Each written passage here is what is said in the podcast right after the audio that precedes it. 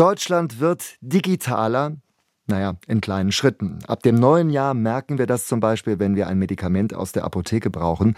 Das rosa Papierrezept soll dann Geschichte sein, das E-Rezept verbindlicher Standard für Kassenpatienten.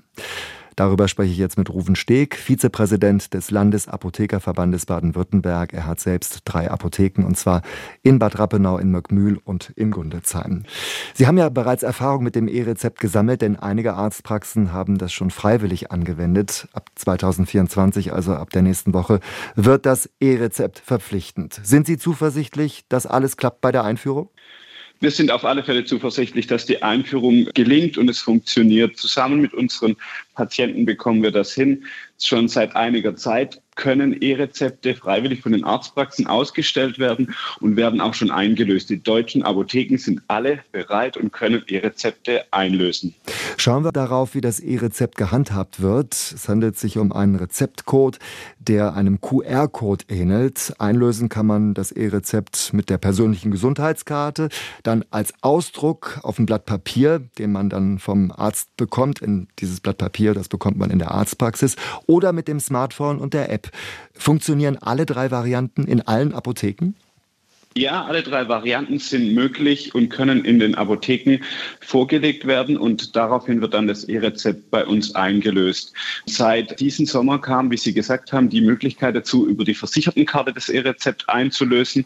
Das ist auch im Moment so ein bisschen der Motor gewesen bisher, dass das immer häufiger und immer gerne dann auch genutzt wurde, weil das tatsächlich auch bei unseren Kunden als deutlich digitaler Weg wahrgenommen wurde wie bisher mit dem Ausdruck.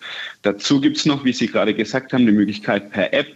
Das ist die Variante, die am seltensten genutzt wird, weil neben der Versichertenkarte, die NFC-fähig sein muss, braucht man ein Smartphone und einen PIN von seiner Krankenversicherung.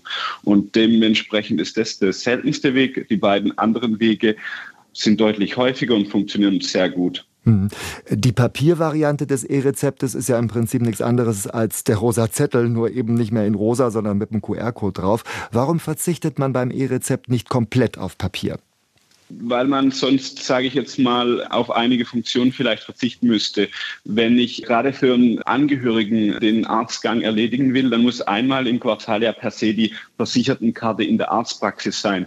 Danach aber kann für dieses Quartal die Arztpraxis E-Rezepte auch ohne, dass die Karte und der Patient in der Arztpraxis war, E-Rezepte ausstellen. Und eine Übermittlung ist schon möglich, sage ich jetzt mal, mit der Versichertenkarte, dass man die dann von seinem Angehörigen in die Apotheke bringt. Aber um äh, noch einen dritten Weg ohne die Versichertenkarte möglich zu machen, hat man halt auch dieses Papier, wo man dann einfach noch was in der Hand hat. Vielleicht auch um den Übergang für einige etwas einfacher mhm. zu machen. Ja, und wir Deutschen, wir lieben ja Papier. Wenn wir das nicht in der Hand haben, man sieht es beim Geld, dann ist es nichts wert. Rezepte genau. auf Papier, die äh, werden wir aber im kommenden Jahr trotzdem trotzdem noch zu sehen bekommen. Welche Ausnahmen gibt es denn? Ja, man muss ganz ehrlich sagen, im Moment lassen sich nur alle apothekenpflichtigen Arzneimittel tatsächlich auch auf E-Rezepte fordern, das heißt Hilfsmittel und Verbandmittel sind weiterhin nur auf Papierausdruck. Das bedeutet auch gerade für so Sachen wie Teststreifen und äh, Kanülen für unsere Diabetiker und generell Hilfs- und Verbandmittel, die lassen sich noch nicht auf E-Rezept verordnen. Und auch ein paar Ausnahmen bei den verschreibungspflichtigen Arzneimitteln haben wir ganz seltene Ausnahmen wie T-Rezept-Arzneimittel und vor allem auch betäubungspflichtige Arzneimittel, die sind noch nicht auf E-Rezept verordnungsfähig. Und wahrscheinlich auch, wenn man so ein Privatrezept bekommt, wo man das Produkt komplett selbst bezahlen muss, weil man irgendeine Salbe benötigt, wo die Kosten nicht von der Krankenkasse übernommen werden, das bekommt man wahrscheinlich dann auch noch auf Papier. Das ist einfach einfacher im Moment noch auf Papier, das ist richtig, ja. Mhm. Es wird ja viel darüber gemeckert, wie langsam es mit der Digitalisierung in Deutschland vorangeht, gerade im Gesundheitswesen. Da sind wir ja absolutes Entwicklungsland in Europa. Andere Länder, die sind uns da um Lichtjahre voraus. Macht Ihnen das, was jetzt passiert mit dem E-Rezept Mut, dass Sie in den Apotheken, dass wir insgesamt im Gesundheitswesen da ein Stück weit vorankommen?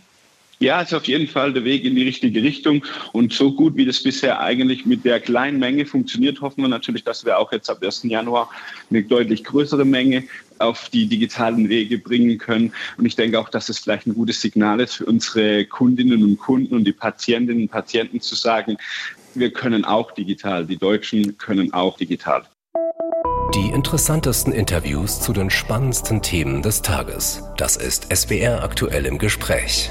Jetzt in der ARD Audiothek abonnieren.